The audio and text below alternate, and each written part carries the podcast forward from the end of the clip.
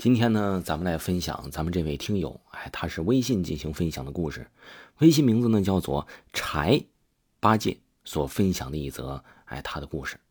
死人钱，记得这是上小学时候的事儿，当时啊是清明节前后，大街上的纸钱铺了一地，像毯子一样。我们巷子里有一家卖死人东西的店铺，说当时啊我还小，我什么都不懂。因为好奇，就捡了几张死人钱，因为死人钱和一百块钱有点像。哎，去到学校啊，我还跟同学开玩笑，哎，炫耀自己捡了几百块钱。当时什么事都没有，那天在学校玩的很开心，回去写完作业就睡觉了，把白天发生的事儿啊忘得那是一干二净。那天晚上睡觉就做了个噩梦。梦里有几个长得很可怕的人指着我骂，骂的是什么我听不见，就知道骂的很凶很难听。哎，被我骂哭了，我害怕的边哭边跑，醒过来之后啊，枕头湿了一大片。这第二天我去学校，我就感觉我这个手啊特别痒，我呀就一直想抠，皮都抠红了，这就就是感觉不舒服，一直一直抠。老师还问我。说你是不是不舒服啊？我说呀，我就是，哎呀，这手太痒了，想挠。在下午放学的时候，我没有什么心情，同学叫我玩一会儿再回去呗。我说先走了，明天再玩。当时我们家住的是出租屋，是那种没有电梯的，只有楼梯，六层楼的那种。当时天比较黑了，进去有两道门，一道是大门，还有一道呢就是门进门。两个门之间有一道走廊，我进去之后，后面跟了一个女人。我刷开门禁卡，打开门，等着那个女人一起走。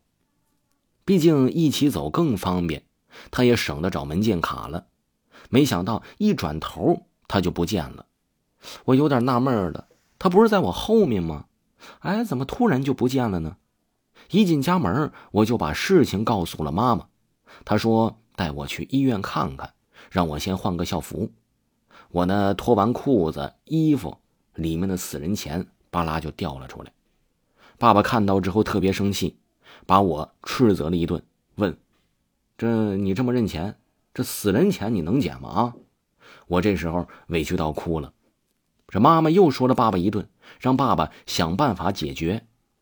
爸爸呢给爷爷打了个电话，这爷爷说：“哎，不是什么大事儿啊，放心吧。”后面，爸爸呢就带着我去了捡钱的地方，让我这个听友就是跪下来道歉，接着就把钱烧了。回去他买了个火盆让我跨过去。这跨过去之中啊，有一个禁忌，让我不要回头，然后洗手把肩膀拍干净。我到现在都没搞明白爸爸为什么要让我这么做。但是神奇的是啊，挑完火盆还拍干净之后，手也不痒了，也没碰到怪事儿了。长大以后啊，上了初中，一年冬天，我们一家去了姥爷家。那天呢是过节，晚上要给亲人烧纸钱。听他们说要给太奶奶烧纸钱，东西提前买好了，我急得不行。这是我第一次参加这种事儿。姥爷说一定要等到太阳下山，这太早不行。在九点左右，姥姥拿出了一个塑料袋，这塑料袋里面装着荤肉。我说别的肉不行吗？姥姥说不行，你必须得拿荤肉啊，还有好多糕点。姥姥说这是喂给那些孤魂野鬼的，不然抢烧的东西。下楼之后，他们找了一处偏僻的地方。因为小的时候捡纸钱，给我留下了非常不好的印象，我没有碰纸钱。姥姥让我到时候丢塑料袋里的东西。只见老爷他们跪在地上。我后来知道了，这跪下之后啊，哎，膝盖可以与地气相连，必须是跪下，站着就不成心了。这件事呢也办不了，也就不灵了。这咒啊是辅助的作用。接着我又开始绕着火盆子丢袋子里面的东西，丢完之后我就退到一边，因为我心里有点紧张，所以我到处乱看。这时口袋里的钥匙串掉了。我低头去捡，这时候我就注意到了，通过路灯的照射，我身边有好多人影。当时我吓得一句话都不敢说。事情结束以后，我问我姥姥，姥姥说没事，他们要吃东西。这听友说呀，我可以保证我说的是真的。本来啊，当时想拍照的，可出门前老爷让我们把身上的电子产品放家里，我也不明白其中原因。不过民间这些习俗啊，是真的很多的。